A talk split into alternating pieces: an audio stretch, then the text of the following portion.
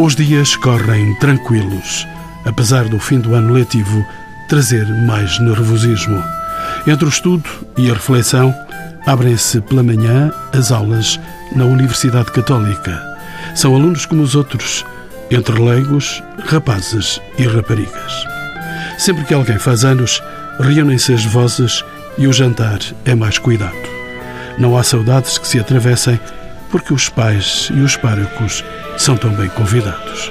O Paulo faz 26 anos. Parabéns, parabéns ao Paulo, seja a sua vida bem longa e feliz. Pa, para, para, pa, pum. Muitos dias, muitos anos, seus amigos o vejam sempre como uma canção diz. Alegre e feliz,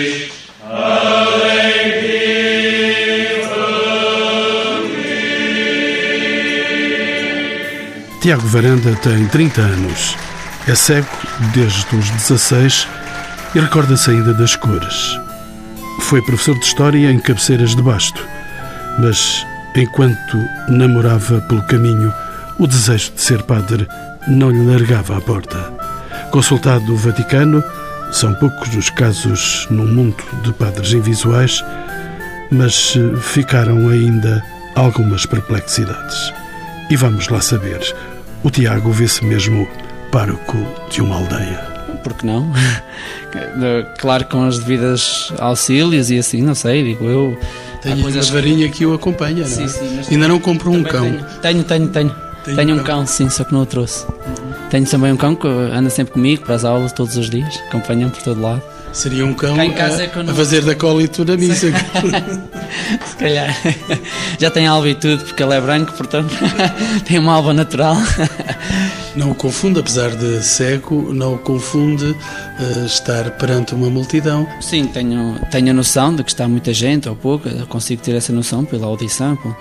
Eh, mas lá está, se calhar também o facto de não ver também ajuda, não é? Não vejo os rostos a olhar para mim, a intimidar-me, isso também pode ajudar. O bom humor que o seminário não estragou. Miguel Neto, 28 anos, é enfermeiro no Hospital de São João, outra vocação no Seminário Conciliar de Braga. Bem, eu fazia o meu trabalho normal de enfermeiro, no dia a dia, trabalhava por turnos e, embora gostasse do que fazia, comecei foi a sentir um vazio na minha vida, digamos assim. E foi então que eu comecei a pensar em algumas alternativas sobre o que fazer à minha vida, de modo a tentar encontrar eh, essa maior realização. E numa dessas hipóteses, pôs a hipótese de ser padre. Digamos que sim. Hum, Veio-me à mente um convite que me tinha sido feito uns anos antes. Estava eu já a estudar para a enfermagem. Um sacerdote que me perguntou na altura se eu não queria entrar para o seminário.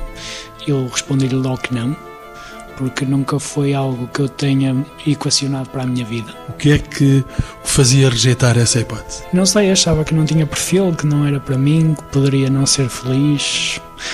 Também há sempre um bocado, pelo menos no- na altura em que eu era mais novo, assim, havia sempre hum, os pares, os nossos amigos apontavam sempre isso como algo negativo, alguém mesmo que fosse mais ligado à igreja ou qualquer coisa, havia sempre uma uma componente, não digo negativa, mas um, um apontar um dedo, digamos assim, olha aquele anda sempre na missa, é o padreco ou qualquer coisa assim do género.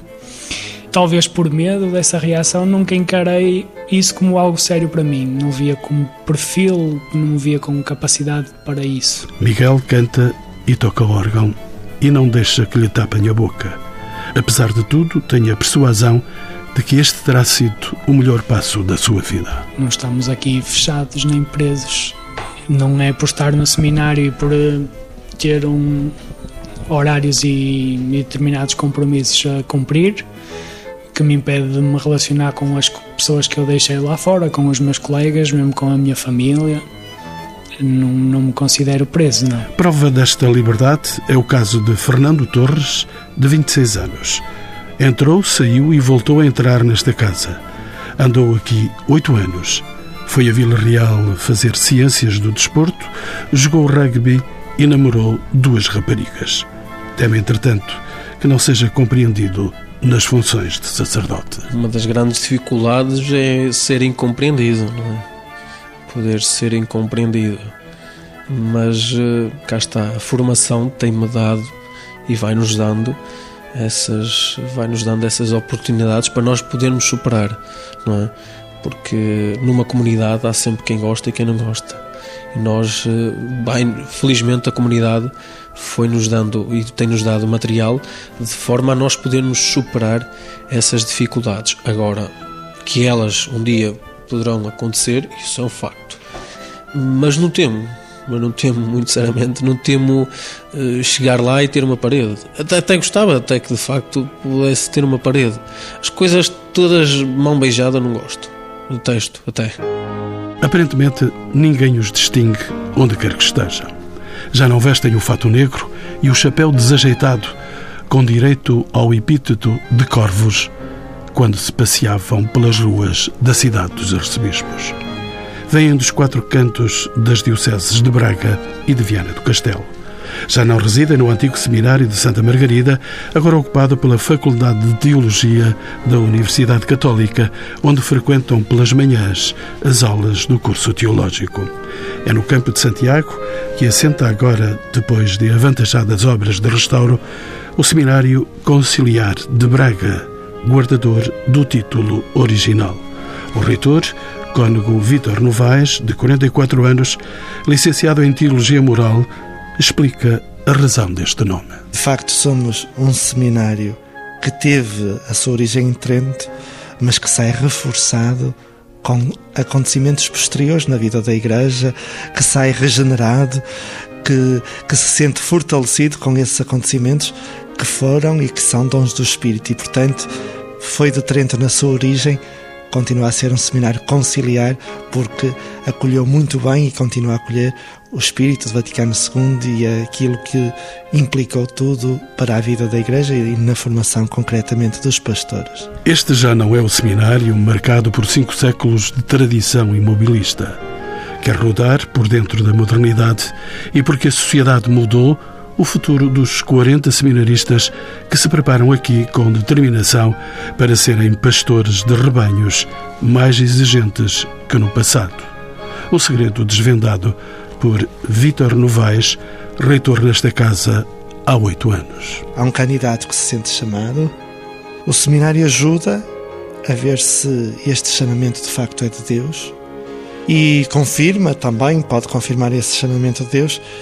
E ao perceber que é de Deus, que o candidato também trabalha uma generosidade, se está disponível para se dar a Deus daquela forma que Deus quer. Portanto, este me parece a mim que será sempre um dos segredos, que seja uma casa de discernimento, de reflexão, de possibilidades, de escolhas para uma vida de alegria, de felicidade, de fidelidade, porque somos felizes quando de facto somos fiéis àquilo que queremos da vida, mas para nós crentes também àquilo que Deus quer com a nossa vida. E é na comunhão na articulação destas duas vertentes que eu acho que podemos encontrar aqui o segredo para estes jovens continuarem ainda hoje a fazer o seu discernimento. Se hoje ouvides a voz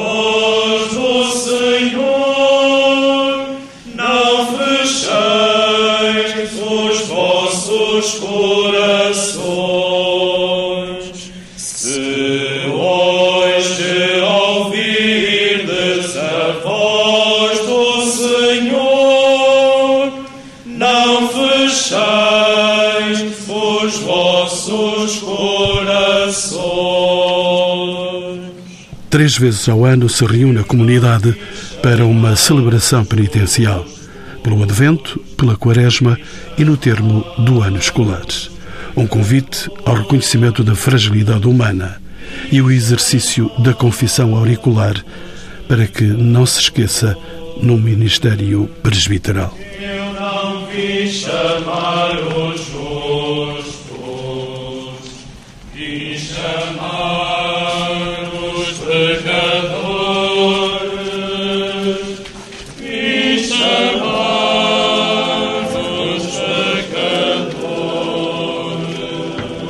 Tudo se inicia no aconchego do claustro. Assistem três palmeiras, a lua cheia e morcegos esvoaçantes. O canto e as velas acesas acentuam o tom religioso deste ato, acompanhado por muitos confessores convidados.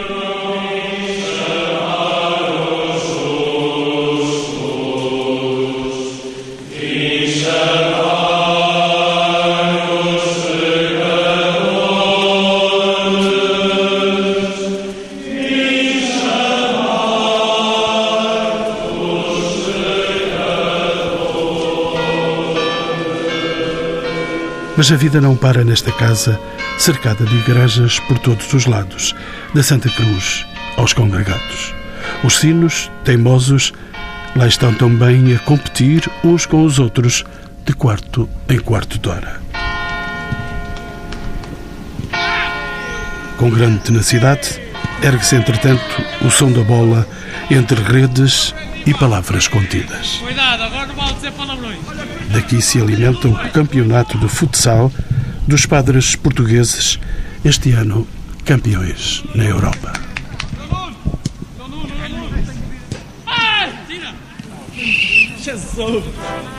Mas há mais histórias de vida neste seminário, onde o silêncio se casa com a procura e o discernimento.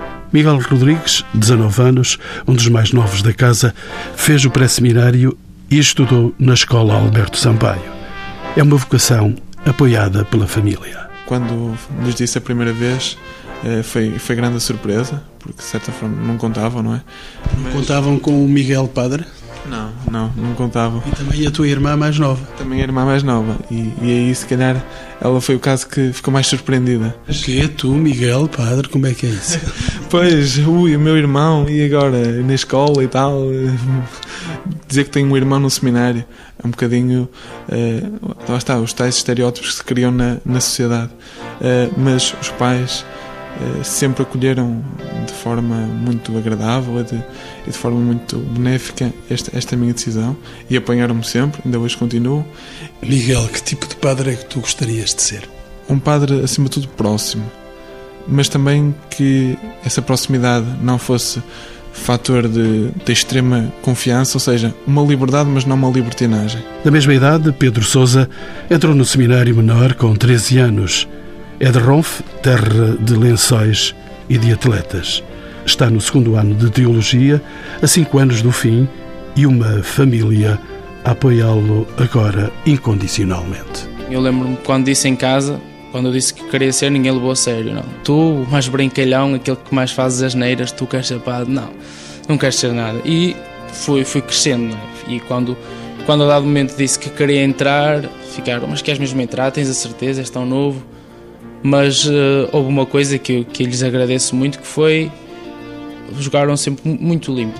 Tens agora espaço, queres ir, vais, não queres, não vais. Qualquer que seja a tua decisão, nós estamos contigo.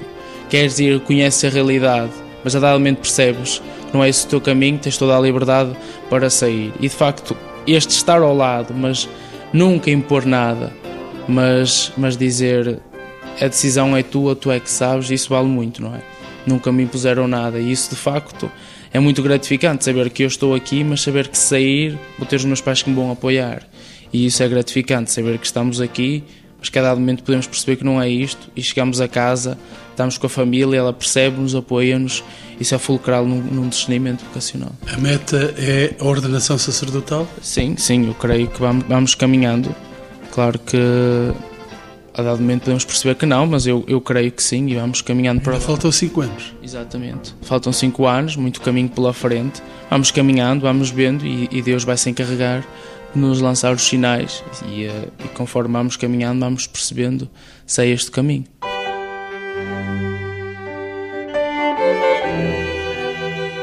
Paralelo ao seminário conciliar, mas em telhados diferentes, está o seminário menor da Senhora da Conceição, também conhecido como Seminário da Tamanca. Cumpre agora 90 anos de idade e já esteve cheio que nenhum houve. Pelos anos 50, meteu dentro de portas mais de 550 candidatos. Braga teve números clausos para as ordenações. Só que nos últimos 10 anos, a Arquidiocese contou entre o clero com 129 mortes, 9 abandonos do ministério e 38 ordenações. O seminário menor, com alunos do sétimo ao décimo segundo ano, não pretende ser um regresso ao passado. O padre Avelino Amorim, de 42 anos, é o diretor atento a um mundo em transformação. E já lá vão oito anos também. Uma tarefa onde a família está por perto para um discernimento vocacional. São 20 os candidatos provenientes de todos os sítios da Diocese, dos meios rurais e urbanos. Acompanhar adolescentes no seminário é um dado adquirido. não se trata de uma casa de correção. Antigamente isso acontecia, um jovem para vir para o seminário menor, havia um rolo do enxoval, havia o, o fato negro. Claro que uh, sensibilizámos para se há uma cerimónia, uma abertura das aulas, não tinha que ter fato e gravata, mas também não tem que ir de calções de praia, portanto é preciso ter uma roupa mais clássica. Há ocasiões em que, em que isso se, se proporciona sem haver um registro único, logicamente, não é? E ainda bem, porque voltamos sempre ao mesmo, ao ponto inegociável ou irrecusável, que é a liberdade interior. Um jovem de 15 anos que aparecesse já vestido quase de padre em miniatura na sua comunidade, que liberdade interior lhe restaria? É? é a pergunta que nós fazemos. Mesmo na, própria vida da comunidade, nas férias e no tempo que passam em casa, procuramos sempre deixar, deixar aos párocos a importância de que ele seja um jovem entre jovens. É claro que é seminarista, não deixa de ser seminarista em casa, mas não tem que ser colocado à parte ou no pedestal por, por estar no seminário porque isso retira sempre, hum, pode pelo menos condicionar muito fortemente a sua decisão. E não é fácil lidar com uma população juvenil de afetividade aos saltos, a ser conduzida para um universo celibatário. Padre Avelino. Procuramos também ter um grupo de pessoas uh, preparado com quem partilhamos essa responsabilidade também na formação dessa área, seja hum, como formadores na equipa, portanto temos também uma pessoa formada na área da pedagogia e da própria psicologia, penso também nos ajuda a nós próprios formadores a termos muita atenção também a esse como outros âmbitos da, da, da dimensão humana da formação. Procuramos também ter eh, e temos uma, uma proximidade muito grande, sobretudo com a Faculdade de Filosofia, que tem profissionais também formados nesta área, que sempre nos acompanham quando é necessário, e é sempre necessário, quer dizer, é um percurso, é um percurso sempre, sempre presente também naquilo que é a formação do seminário. Seminário menor é um dado adquirido para a Diocese. Eu penso que acompanhar os adolescentes tem que ser um dado adquirido. Esta é a reflexão que eu faço, não é? Uh, acompanhar os adolescentes coloca a possibilidade do sacerdócio. Temos que perceber sempre muito bem como este acompanhamento pode ser feito sempre com muita atenção, não na imitação de modelos do passado, julgo eu, mas uh, na construção de uma proposta do presente e para os jovens de hoje.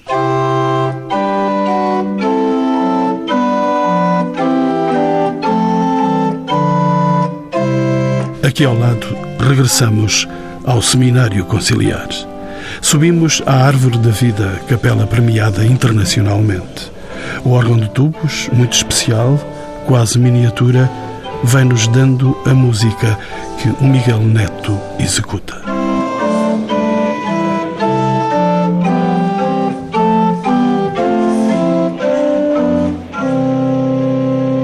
Quem nos explica a gênese deste lugar único é Joaquim Félix, de 40 anos, o padre da cultura, doutor em liturgia e no rito bracarense. A árvore da vida eh, coloca-nos de novo num universo para a celebração litúrgica que é aquela de, de um lugar aprazível, de um lugar que não é apenas cuidado por nós, mas cuidado também pelos mistérios de Deus, como no princípio, ou como no jardim da manhã de Páscoa, como ela também chega simbolicamente e, e de forma teológica aí e onde foi, sobretudo, uma expressão de algo que hoje não é tão fácil alcançar. Em que medida digo isto? É de louvar que ali eh, construímos aquilo que se poderia dizer um elogio da fraternidade, como irmãos. Uma capela projetada pelos arquitetos André e António Cerejeira Fontes, uma capela feita de saberes e de sensibilidades artísticas raras da arquitetura à engenharia, da pintura ao artesanato. Joaquim Félix exalta a cultura habitáculo desta casa desde sempre. Esta casa tem uma grande tradição a esse nível, desde que foi fundada como a escola para os estudos gerais em Braga no tempo de, desde o tempo do, do Dom Diogo de Souza e depois patrocinada eh, também já ainda no tempo do Cardeal Infante quando fizeram o trespasse para os jesuítas.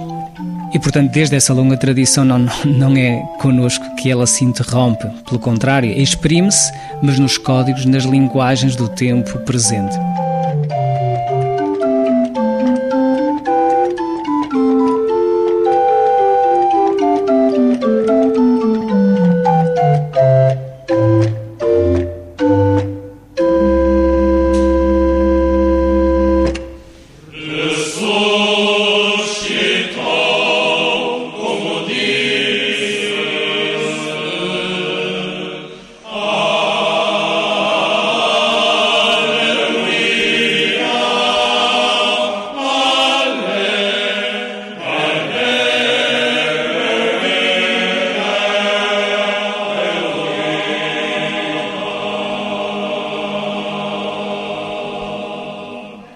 Quem canta, seus males espanta. É o povo entrar na alma destes rapazes com boas vozes e inspiração para o canto e para a música. Há paixão nos ensaios e na execução, quer seja gregoriano ou polifonia. Atenção do maestro José Carlos Miranda, da Universidade Católica.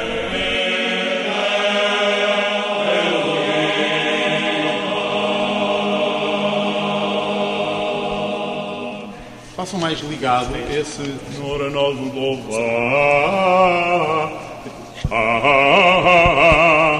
É o contrário.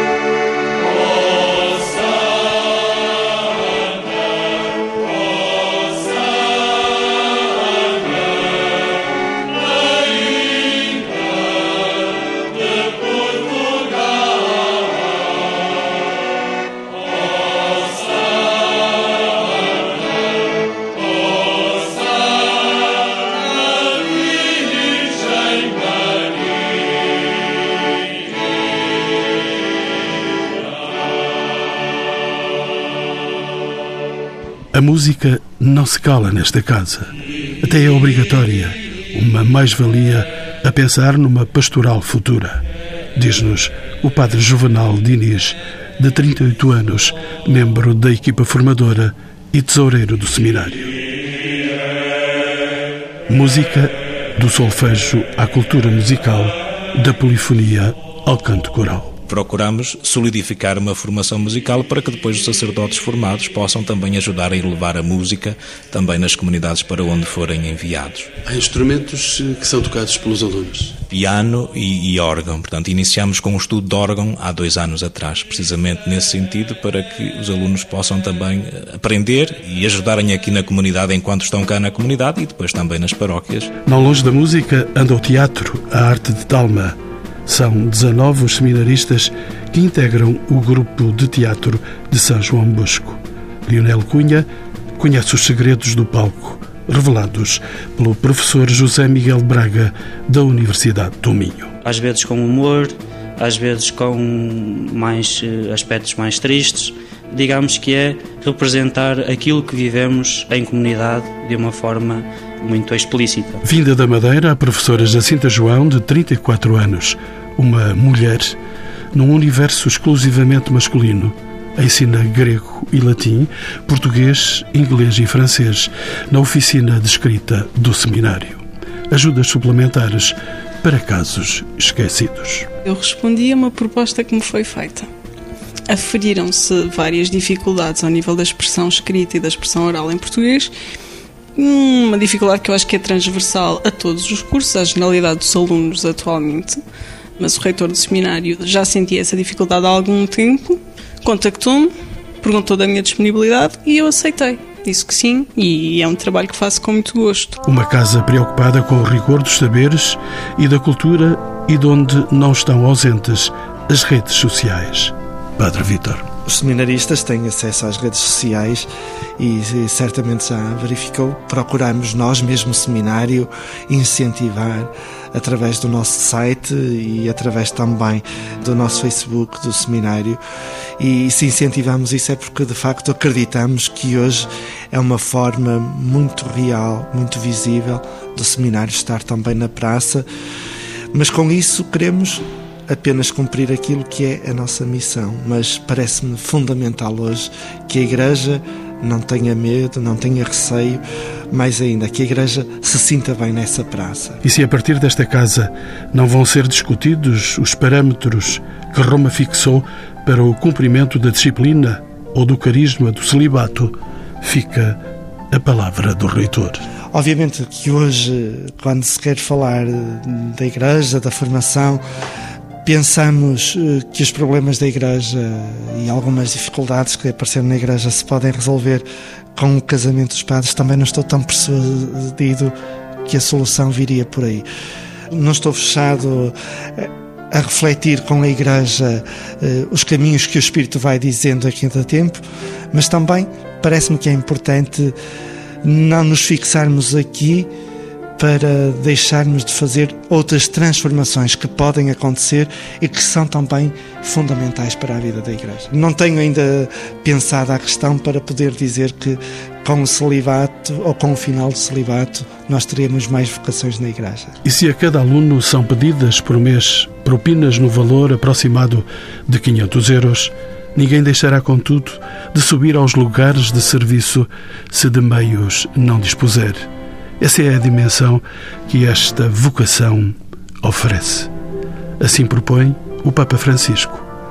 Deste epicentro, ninguém se afasta da matriz deste histórico seminário conciliar de Braga. Eu acho que é importante que a formação passa muito por formarmos mais pastores nómadas do que pastores uh, sedentários ou, ou, pastores fixos, melhor dizendo, se calhar o peregrino, o nómada, é este que não tem medo de cada tempo.